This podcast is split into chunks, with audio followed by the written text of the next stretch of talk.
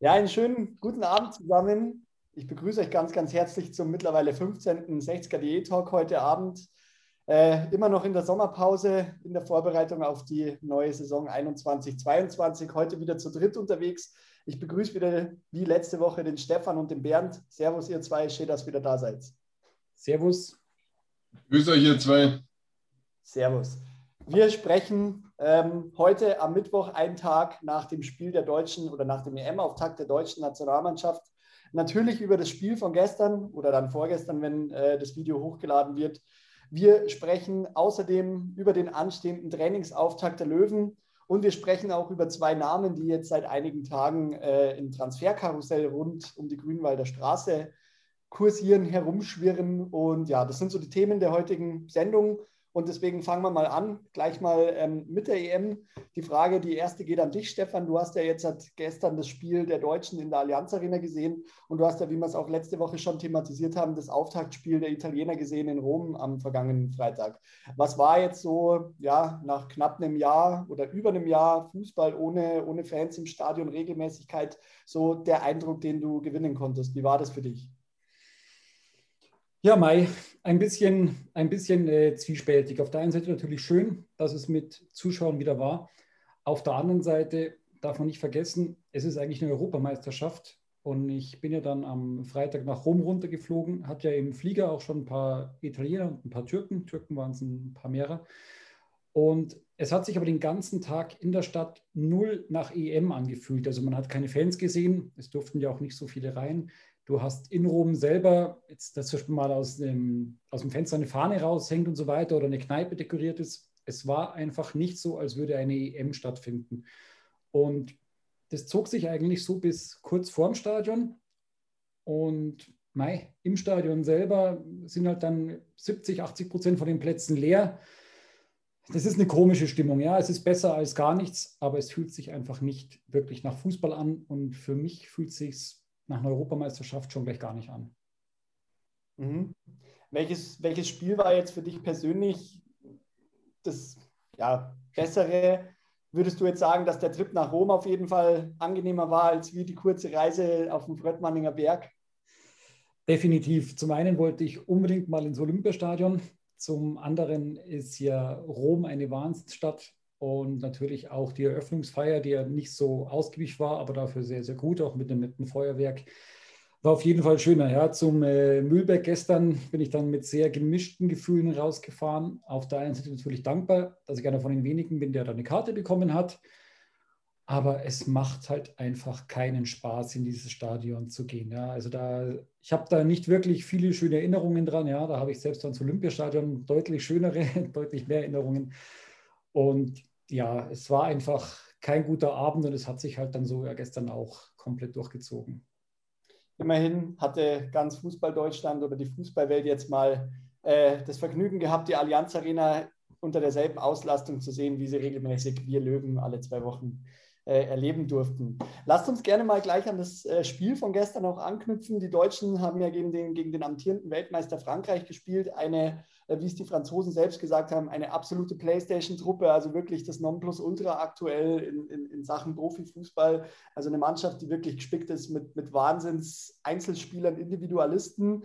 Ähm, ja, und es war halt so ein bisschen generell die, die Erwartungshaltung oder die, die, die Einstellung auch so, was man jetzt so im Vorfeld der EM gehört hat, war ja eher durchwachsen. Also die wenigsten trauen den Deutschen jetzt eigentlich so eine Favoritenrolle zu. Das Spiel gestern war jetzt quasi ein Auftakt, für, die, für den es für Deutschland eigentlich mehr oder weniger schon so ein bisschen um alles oder nichts geht, gerade auch weil die Ergebnisse aus dem letzten großen Turnier ja alles andere als zufriedenstellend waren. Ähm, und die Deutschen haben das Auftaktspiel tatsächlich dann auch mit 1 zu 0 verloren. Die Franzosen haben noch zwei Abseitstore geschossen, ähm, wo eins wirklich spitz auf Knopf arschknapp gewesen ist. Also das hätte vielleicht auch zählen können. Ähm, in der Tatsachenentscheidung hätte das das vielleicht sogar. die Frage an dich, Bernd, wie, wie hast du dieses Spiel der Deutschen empfunden? Waren die Franzosen einfach zu gut? Naja, die, die Deutschen sind ein bisschen mit dem falschen Plan, glaube ich, an die Sache rangegangen, weil wenn du eine Mannschaft hast, die du im Turnier 2018 in Russland gesehen hast, die sich nicht arg verändert hat jetzt. Natürlich sind ein paar neue dazugekommen, aber der Coach ist der gleiche. Und die Franzosen leben einfach von ihrer Schnelligkeit. Und die haben das Turnier in Russland gewonnen mit Konterfußball. Und äh, diese 3-4-3 Offensivtaktik, die der Löw da spielen wollte, ist meiner Meinung nach, also nicht nur meiner Meinung nach, sondern ganz offensichtlich, ist das komplett in die Hose gegangen, weil äh, du spielst dich da bei diesen äh, Ketten, die die Franzosen direkt vor ihrem Strafraum aufbauen und die verteidigen dir alles weg. Ähm, da, da spielst du dich dran fest und du, du musst du musst zur Mannschaft musst du, musst du locken, bisschen, bisschen hinten rumspielen, dass die Spieler ein bisschen rauskommen, dass du Platz hast zum Laufen, dass du Platz hast zum Agieren und dann brauchst du schnelle Leute. Aber du findest auf der ganzen Welt keine so schnellen Fußballer wie die Franzosen. Wenn man sich anschaut, was, was der Mbappé da denen davonläuft und das ist jetzt der, der Spitzensprinter von denen auch noch. Ja. Die anderen sind ja auch nicht schlecht. Was der kan Kanté äh, und, und der Benzema, der ist jetzt nicht ganz so schnell, dafür ist das so robuster, so ein bisschen wie der Mölders, der stellt sich vorne rein, kriegt den Ball, macht ihn fest spielt ihn nochmal zurück, dann kommt einer von die Pfeile vorbei und zack, sind die schon wieder am Strafraum. Ja, also das, das ist so, ein, so eine Sache, da ist, glaube ich, der, der Löw mit seinem in der Offensive mit seinem System falsch rangegangen. Defensiv muss ich allerdings sagen, war das gar nicht blöd. Mit der Dreierkette, die dann zur Fünferkette wird, äh, haben die gar nicht verkehrt gemacht ähm, möglicherweise hin und wieder mal ein bisschen auf der ballfernen Seite nicht ganz so aufgepasst. Da müssen sich dann die Außen ein bisschen an die eigene Nase fassen. Äh, vor allem, wie das Tor gefallen ist für die Franzosen, das das darf einfach nicht passieren, dass der da von, von der Halbposition auf der rechten Seite ganz alleine in den Strafraum reinläuft und den überhaupt keiner bemerkt, dass der kommt. Und dann kommt diese flache Flanke rein und wenn der Hummels den nicht äh, verwandelt hätte, dann hätte der Franzose, welcher das jetzt genau war, der da hinterm Hummels gewartet hätte, dann hätte der das halt gemacht. Also zu, zu 80 Prozent, sage ich mal. Natürlich ist immer noch eine Chance, dass der Neuer, der wahrscheinlich eher die Idee hat, dass der jetzt an den Ball kommt, als dass ihn der Hummels den reindrischt. Ähm, der hätte dann vielleicht noch besser reagieren können. Aber grundsätzlich war das einfach so, dass die Deutschen dann im eigenen Angriff auch ein bisschen arg bieder gespielt haben. Äh, bisschen, bisschen, ja, zu, zu viel dann wieder auf aufs Zentrum, wo es dann eng geworden ist und mit den hohen Flanken. Das, das, das war keine gute Idee. Ja, was, was mir auch so ein bisschen aufgefallen ist, also wir sprechen ja gerade bei den Spielen von 60 sehr, sehr viel auch über unsere Box-to-Box-Spieler mit Neudecker und Dressel. Da glaube ich, haben die Franzosen aktuell mit Pogba und Kanté die wohl zwei besten zentralen Mittelfeldspieler, die es eigentlich da gibt. Und ich glaube auch so ein bisschen der ganz, ganz große Unterschied war gestern einfach auch so jemand wie der Pogba, den, den hast du ja gefühlt auf dem ganzen Platz rumlaufen sehen. Und der, wenn den Ball gekriegt hat, der hat es einfach so, wie du gesagt hast, dieses, dieses Konterspiel, dieses schnell, diesen schnellen, langen Pass nach vorne, jedes Mal aufs Neue gespielt. Und sage ich mal, ähm, der Toni Groß wird ja gerne auch mal Querpass-Toni genannt. Das hat man gestern einfach so ein bisschen, ja, vermisst bei den Deutschen. Also immer dieses, ich fand, sie haben es hinten raus wirklich auch teilweise souverän rausgespielt. Also gerade auch der Hummels, finde ich, der hat ja doch dann auch einige gute Zweikämpfe gehabt, der Rüdiger auch, ähm, wo sie da den Spürmann wirklich auch die Bälle abgelaufen haben. Sie kombinieren sich hinten schön raus und dann fehlt ja aber nach vorne irgendwie so ein bisschen das Tempo, oder? Also so ist es mir zumindest vorgekommen. Ja, es hat vor allem auch der Platz gefehlt, weil, weil die Franzosen, die sind einfach wahnsinnig schnell. Und das liegt halt bei den Franzosen auch ein bisschen daran, wie die ihre Spieler ausbilden von, von frühester Jugend. Also da muss ich jetzt ein bisschen weiter ausholen, wenn ich darf. Sehr gern. Und zwar in, in Frankreich gibt es äh, bei den 15 größten französischen Städten, gibt es außerhalb der Städte, mehr oder weniger im Wald, ja, gibt es so Fußballschulen. Da werden jedes Jahr von den äh, Jugendlichen, die im Umkreis spielen, 3000 12- und 13-Jährige eingeladen und aus denen werden 25 ausgewählt. Die sind dann der Jahrgang für diese Fußballschule. Das heißt, äh, im Endeffekt hast du jedes Jahr 375 fertige, super ausgebildete Profis, die aus diesen Fußballschulen rauskommen. Die kommen, sind unter der Woche in diesen Schulen und spielen aber am Wochenende in ihrem eigenen Verein. Mhm. die Auswahlkriterien sind A, technisches Können muss da sein und B, äh, was denen ganz wichtig ist, ist die Geschwindigkeit. Das, das wird da, darauf wird Wert gelegt. Und auf sonst schauen die gar nichts erst einmal in dem Alter bei der Ausbildung. Die schauen da weder drauf, ist der, ist der gut beieinander, hat der die richtige Muskulatur und so weiter. Darum geht es gar nicht. Ja, und 12-, 13-Jährige, also jeder hat quasi zwei Jahre die Chance, in so eine Akademie reinzukommen, der in Frankreich Fußball spielt. Und da finden die, einfach, also denen fällt kein Talent durch die Lappen. Mhm. Und sowas fehlt in Deutschland. Sowas fehlt, glaube ich, in, in fast allen äh, Fußballnationen. Weil du, du findest kein Land, äh, das, das so viele geile Fußballer ausbildet wie die Franzosen. Wenn du schaust bei der, bei der WM vor äh, drei Jahren waren äh, da hättest du, glaube ich, aus den Franzosen, die dann noch für afrikanische Mannschaften gespielt haben, äh, hättest du insgesamt zwei oder zweieinhalb Nationalmannschaften formen können. Das, das ist unfassbar. Ja, da ja. glaube ich, ist, ist, die, ist, der, ist der Ansatzpunkt der, der DFB-Stützpunkte, also jeder, der sich ja auch so mit dem Amateurfußball und so auch mit dem Jugendfußball auskennt, gibt es ja auch die, die, die Stützpunkttrainings, ähm, wo quasi die Mannschaftsbesten halt immer hergenommen werden. Aber da sind ja auch immer die Schwerpunkte ganz andere, so wie du sagst, gerade körperliche Aspekte, technische Versiertheit und so. Und dann wird eben genau an den Spielern gearbeitet. Und das sind ja dann meistens auch die, die wo dann, sage ich mal, so im D-Jugendalter oder spätestens vielleicht in der C-Jugend dann so in diese Nachwuchsleistungszentren wechseln. Ja. Also, ja, das, das ist schon richtig, aber ähm, wie gesagt, die, die, die Franzosen machen das halt ganz, ganz akribisch und äh, was halt da auch, auch eine Sache ist, die kommen halt unter der Woche auch nicht heim. Ja? Die, die ja. sind halt in dem, also es ist wie Internat. Mhm. Ja, da gibt es keine Ablenkung durch äh, soziale Medien, vor einer gewissen Uhrzeit, wenn es dann dunkel wird. Da gibt es keine Ablenkung durch irgendwie familiäre Probleme, die möglicherweise auftauchen könnten, äh, weil wenn man sieht, die, die, die Franzosen, die aus den verschiedenen Banlieues da kommen, das, das ist halt schon so eine, so eine Sache, wo man einfach dann drauf schaut, dass die quasi ein behütetes Leben haben, ja, da in ihrem Internat. Ja. Und äh, ich weiß nicht, wie das in den deutschen Nachwuchsleistungszentren so genau funktioniert.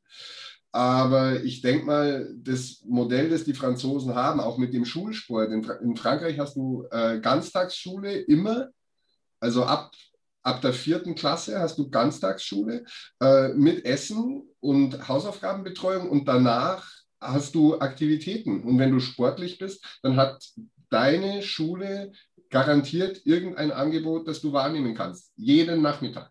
Ja, und das sind, das sind ganz andere Voraussetzungen. Da ist halt auch eine Frage äh, von, von, von der Politik, wie viel investiere ich in Bildung? Ja, also da, da, da kann es jetzt, jetzt echt tief gehen. Ja? Die, die, der Vergleich zwischen, zwischen der Ausbildung von Sportlern in, in Frankreich und in Deutschland, das sieht man auch in anderen Sportarten. Äh, im, im, Im Handball, ich, ich weiß nicht, wie oft hintereinander die Franzosen äh, Olympiasieger und Weltmeister und Europameister und Gott weiß, was ich nicht alles geworden sind. Ja? Warum? Weil, weil die Ausbildung genau die gleiche ist. Ja, oder beim Fechten, da sind die auch super stark. Die Franzosen, das ist unfassbar. Ja, und so, so große Sportnationen wie Deutschland, England, Spanien, Italien, die müssten sich da mal ein bisschen Gedanken machen, ob nicht die Sportverbände, die wirklich Haufen Kohle rumschieben, da auch in, in Schulsport und so weiter vielleicht ein bisschen investieren sollten. Ja. Nicht nur die Bundesjugendspiele, wo es dann die Teilnehmerurkunden gibt für alle, die mal mitgemacht haben. ähm, was was vielleicht ein ganz guter Übergang äh, ist zu einem Punkt, der mir gestern auch so ein bisschen aufgefallen ist. Vielleicht ist auch das ähm, ein, ein Punkt, den die Franzosen auch durch diese Jugendakademien auf jeden Fall von, von klein auf schon mit eingeimpft bekommen. Man hat so diesen unbändigen Willen gesehen, dieses wirklich wir wollen dieses Spiel gewinnen, wir wollen hier Vollgas geben. Und das finde ich war etwas, das hat man gestern bei den Deutschen nur bei einigen Spielern gesehen. Ähm, wer mir da immer auffällt, auch wenn man es vielleicht als Löwenfan nicht unbedingt sagen will, ist der Thomas Müller. Der macht halt wenigstens das Maul auf und motiviert und blärt rum. Und den brauchst halt auch irgendwie. Oder ein Robin Gosens, den du gefühlt die komplette linke Seite rauf und runter scheppern hast sehen. Ähm, und dann wird so jemand wie der Sané eingewechselt. zieht eine Fresse, also jetzt mal auf gut Deutsch gesagt. Und wo ich mir halt denke, hey, du hast so das Nationaltrikot an, aber es ist auch wurscht, ob du einen, Lumpen anhast. So, du spielst jetzt Fußball, also geh auf den Platz und gib alles. Und das war bei vielen Spielern irgendwie gestern habe ich das so ein bisschen vermissen lassen, oder? Wie hast du das oder, oder ist, war das auch etwas, was im Stadion irgendwie so rübergekommen ist, Stefan, oder hat man das auf den Rängen nicht so wahrgenommen? Doch, das sehe ich ganz genauso. Und ähm, da habe ich heute mit dem Kreiberger schon telefoniert und der hat gesagt, du siehst ja eigentlich schon, sagt er, draußen hat es weit über 20 Grad und das sind Leute, die haben ein langärmliches Trikot an. Sagt er, die wollen ja gar nicht schwitzen, ja, die wollen sich ja gar nicht aufarbeiten. Und da können wir dann die Überleitung zu den Löwen machen. Da denke ich zurück an unser Spiel gegen Hansa Rostock in dieser Saison. Ja, der kälteste Tag überhaupt, den wir in München haben. Und dann hast du einen Sascha Mölders, der mit einem kurzärmeligen Trikot aufläuft. Also eine ganz eine andere Körpersprache, ganz, ganz eine andere Ausstrahlung. Gute Überleitung zu den Löwen, glaube ich. Und äh, abschließend zu, zum Nationalelf, wenn wir Sascha dabei gehabt hätten, da hat es natürlich anders laufen.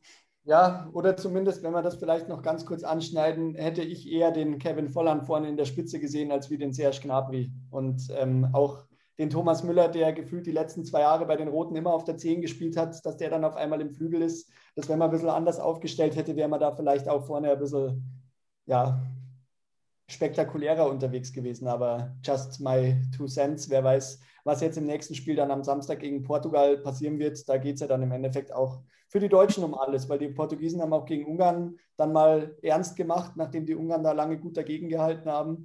Ähm, ja, jetzt kann man eigentlich schauen, dass man da den dritten Platz in der Gruppe holt. Und dann kann man vielleicht mit einem, mit einem Achtelfinale planen. Aber lasst uns gerne über die Löwen sprechen, denn ähm, am Wochenende geht es endlich wieder los. Der Trainingsauftakt steht bevor. Es sind noch ganze vier Tage. Und ähm, wie es heute einige Zeitungen schon geschrieben haben, ähm, es sieht so aus, als findet der Trainingsauftakt mit Zuschauern statt. Die Löwen oder generell der DFB hat an die Vereine ein äh, Sicherheitshygienekonzept geschickt ähm, dass es quasi den Vereinen ermöglicht, wieder vor Fans trainieren zu dürfen. Und auch der Michi Kölner hat ja schon gesagt, er freut sich drauf, wenn das hinhaut. Ähm, ich glaube, man hat gerade nach dem letzten Spiel gegen Ingolstadt gesehen, mit den, mit den paar hundert Fans, die dann noch in, am Trainingsgelände waren, ja, wie sehr das auch der Mannschaft irgendwo gefehlt hat. Auch wieder diese Nähe zu den Fans. Und ich glaube, das ist ein cooles Zeichen. Und es geht ja, wie gesagt, los mit diesem, mit diesem Laktattest, mit dem Leistungstest. Und dann, glaube ich, findet am Sonntag die erste Trainingseinheit statt wirst du vor Ort sein, Stefan? Ja, keine Ahnung. Es ist ja noch nicht so ganz hundertprozentig klar, ob das dann wirklich vor Fans ist und wenn ja, vor wie vielen und wen sie zulassen und warum. Ähm, ich weiß es ehrlich gesagt nicht, ob ich mir das vor Ort anschauen werde. Ähm, das nächste, was bei mir ansteht, ist auf jeden Fall die Reise ins Trainingslager. Ich denke, da sehe ich genug Trainings. Da kann ich auch gut am Sonntag jemand anderem den Vortritt lassen. Sehr gut. Und ähm, zum Trainingsauftakt können wir dann auch gleich an das nächste Thema anknüpfen. Kursieren aktuell zwei Namen bei 60 herum, die ähm, beim einen zumindest mehr oder weniger eigentlich so gut wie alles geklärt ist und es nur noch eine Frage der Zeit ist, bis es verkündigt wird. Es geht zum einen um Yannick Deichmann vom VfB Lübeck und es geht um den Kevin äh, Boden vom ersten FC Nürnberg, den ja auch der Michi Kölner schon aus seiner Zeit bei den Klubberern kannte. Da können wir jetzt natürlich, oder würde ich gerne die Frage mal an dich stellen, Bernd. Du hast ja heute schon einen Artikel auch auf 60er.de veröffentlicht, ähm, wo du die beiden Spieler mal so vorgestellt hast. Wen, also sofern diese Transfers zustande kommen, wen kann man da erwarten? Fangen wir vielleicht mal mit dem Yannick Deichmann an. Ja, gut, mit dem Deichmann, da hast du einen absolut äh, genialen Techniker. Äh, der, der Mann gewinnt über die Hälfte seiner offensiven Zweikämpfe. Das ist äh, für einen, der im zentralen offensiven Mittelfeld spielt, schon mal ein ganz schönes Pfund, weil äh, ein Offensiv-Zweikampf zu gewinnen ist immer schwerer als ein defensiven. Ähm, dann äh, hast du allerdings auch einen, der, wenn es gegen den Ball geht, äh, im äh, Pressing, sei es im Mittelfeld oder vorne, je nachdem, welches System gespielt wird, äh, super draufgehen kann. Der Mann ist nicht der langsamste, der kann auch auf dem Flügel spielen, nicht ganz so gut wie im Zentrum meiner Meinung nach, aber auf jeden Fall äh, einer, der, wenn er den kommt und wenn er den spielt, der Mannschaft ultimativ weiterhelfen kann. Ja, also der wird auch super in die Mannschaft passen. Der hat keine irgendwie, ja, keine, keine Globetrotter-Ambitionen wie jetzt andere, die da Jahr für Jahr bei einem anderen Verein aufschlagen, äh, zur Not verliehen werden, bloß damit sie weg sind. Äh, also sich von Karlsruhe nach Lautern oder so, damit er vielleicht trotzdem da wohnen kann, wo er war. Ähm, solche Sachen, also der, der ist einer, der, glaube ich, passt. Und wenn er kommen will und wenn der Kölner den will, äh, dann bin ich absolut vollkommen dafür. Äh, der, der baut den so ein, dass die Truppe noch schlagkräftiger wird wie im letzten Jahr. Und torgefährlich ist er ja obendrein. Der hat äh, beim Absteiger acht Tore, vier Vorlagen. Wenn ich es jetzt richtig im Kopf habe, äh, kannst davon ausgehen, dass er bei einem Aufstiegsaspiranten jeweils ungefähr das Doppelte haben wird. Denkst du, wie wahrscheinlich ist der Transfer? Kannst du eine Ab äh, Einschätzung geben? Oder? Boah, ich habe überhaupt keine Einschätzung, weil das erste Mal, dass ich darüber gelesen habe, das war eigentlich Löwenmagazin. Und danach, also zumindest wenn ich die Artikel Uhrzeiten äh, mir anschaue, äh, stand es dann in den Lübecker Nachrichten. Und dann stand es irgendwo anders und dann stand es in der AZ und dann stand es wieder irgendwo anders. Also ich habe keine Ahnung, wie, wie sicher diese, dieses Gerücht ist. Aber ähm, man, man muss auf jeden Fall diesen Gerüchten äh, nachgehen und, und schauen, was kommt da oder was, was, was, was ist da im Busch, wer, wer ist da möglich. Ja, also. Ja, und wie schnell wie schnell es dann auch gehen oder nicht gehen kann, zeigt äh, unser Kandidat von letzter Woche, den Philipp Türpitz, über den wir geredet haben, der dann zwar nach München gewechselt ist, aber sich in der Adresse geirrt hat. Äh, Grüße gehen raus an der Stelle an Abedi Pelé. War klar, dass es kommt. muss, man, muss man mitnehmen. Ähm, der zweite Spieler, der ähm, bei uns gehandelt wird, Kevin, Kevin Boden, äh, Kevin Goden, Entschuldigung, ähm, vom ersten FC Nürnberg, dort vorrangig allerdings in der zweiten Mannschaft, jetzt zuletzt gespielt ähm, eher in der, auf der rechten Defensivseite angesiedelt und ja, sage ich mal, kam jetzt aufgrund der Corona-Saison der, aus der Bayernliga nicht ganz so oft zum Einsatz, aber was kann oder könnte man von ihm erwarten? Absolute Rakete, zumindest was die Geschwindigkeit betrifft. Und ähm, ja, defensiv super zweikampfstark. Also für, für einen Außenverteidiger gewinnt der gefühlt jeden Zweikampf, in den der reingeht. Ich habe mir heute Nachmittag ein paar Videos da angeschaut von dem, die da irgendwo in den Tiefen des Internets zu finden sind, von irgendwelchen Leuten, die mit der Handykamera mal draufgehalten haben. Mhm. Ähm, also wirklich ein, ein, ein sehr interessanter junger Bursche, hat schon Bundesliga-Erfahrung, zwar bloß äh, drei Spiele von Anfang an und äh, zweimal eingewechselt, aber eben unter Michi Kölner. Äh, der wird, denke ich, genau wissen, wen er sich da holt und der wird auch genau wissen, warum er den holt. Und was halt auch toll ist an der Sache, ähm, wenn der mal aufs Tor schießt, dann geht der Ball in zwei Drittel der Fälle auch dahin, wo er hin soll. Also nicht unbedingt hinein, aber der Torwart kriegt da Arbeit. Das ist schon mal auch eine, eine relativ hohe Quote. Und was haben wir sonst noch über den Herrn Goden? Ähm, ja, auch, auch so, ein, so ein ganz ein Vereinstreuer anscheinend. Also der war jetzt in Köln und dann in Nürnberg. Nürnberg hat ihn dann ein Jahr nach Braunschweig verliehen. Mhm. Aber ähm, ja, da gibt es jetzt also auch wieder so eine, so eine Sache, wo man merkt, der ist, kann sich in ein Mannschaftsgefüge rein, rein einbringen und äh, wohl keiner, der irgendwie ein Stinkstiefel ist. Das Foto von ihm auf, auf äh, Transfermarkt.de schaut auch ganz sympathisch aus. Ich glaube, das ist ein ganz lustiger Kerl. Ähm, also ich erwarte mir von dem vor allem, dass der auch am, am Marius Wilsch ein bisschen Druck gibt, dass der auch nochmal besser wird. Also das ist schon, das ist schon eine ganz, ganz raffinierte Sache.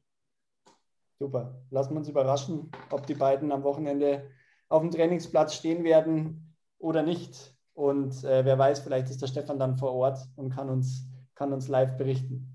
Ähm, eine weitere Neuigkeit wurde heute auch verkündet, nämlich ähm, die Pokalauslosung für das erste unserer diesjährigen sechs DFB-Pokalspiele steht an. Am 4. Juli nämlich ähm, wird die erste Runde ausgelost. Es geht zwischen dem 6. und dem 8. August.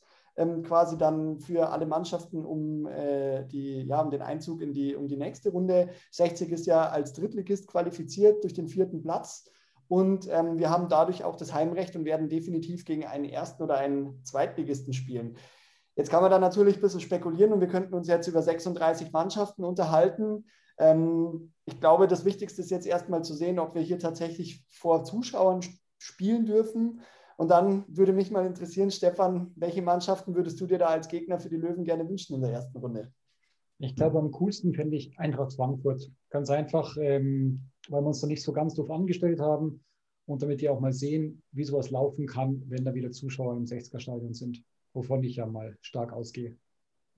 Bernd, hast du einen Wunsch, wunschlos? Ein wunschlos.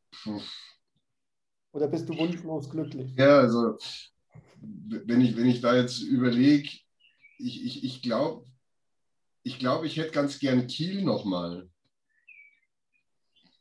Die haben uns, die haben uns vor, vor, vor, ein paar Jahren eigentlich relativ unverdient da rausgeworfen. Das, das würde ich, das ich eigentlich ganz, und die, die sind meiner Meinung nach machbarer als die Frankfurter. Ähm, die, die hätte ich ganz gern, ja ist ja noch ein wenig, wenig hin. Wenn ich jetzt überlegen müsste, ich fände Frankfurt irgendwie auch nochmal cool, einfach auch zu sehen, wenn Frankfurt wirklich mal mit 1500 Mann hier in, in München-Giesing anrückt. Alleine das wäre, glaube ich, schon sehenswert. Ähm, ja, ansonsten Köln fände ich vielleicht noch ganz cool wäre vielleicht noch ein Gegner, wo man gegen, gegen die Geisberger haben uns eigentlich immer ganz gut angestellt, so zu Zweitliga-Zeiten. Das fand ich jetzt nicht so verkehrt. Also es gibt schon so ein paar Kaliber auf jeden Fall. Ich, ich hätte auf jeden Fall lieber, lieber einen Zweitligisten, aber als, als wie einen Erstligisten, um dann die Chancen eines, eines Weiterkommens doch noch zu erhöhen. Ähm, stehen ja für die erste Runde auf jeden Fall schon mal ungefähr 130.000 Euro mehr zur Verfügung, die wir ja durchaus auch gebrauchen können. Und wer weiß, wenn wir die ein oder andere Runde vielleicht wirklich schaffen, dann tut es ja uns und der, der Clubkasse auch ganz gut. Aber lassen wir uns überraschen und ähm, wir sprechen uns auf jeden Fall in der nächsten Woche wieder. Dann sehen wir, was sich bis dahin bewahrheitet hat, wer neu dazugekommen ist. Vielleicht haben wir auch dann mittlerweile den einen oder anderen Abgang zu verzeichnen, über den wir reden können. Auf jeden Fall, ja, passieren wird einiges. Die EM läuft auch noch. Schauen wir, was Deutschland am Samstag macht. Und wir sprechen uns dann kommende Woche unter der Woche wieder. In diesem Sinne bedanke ich mich recht herzlich für euch, für eure Zeit. Äh, hat mir wieder sehr viel Spaß gemacht, mit euch zum Reden. Und ja, dann euch noch einen schönen Abend und wir hören uns. Macht es gut. Auf die Löwen. Bis dann. Servus. Ciao.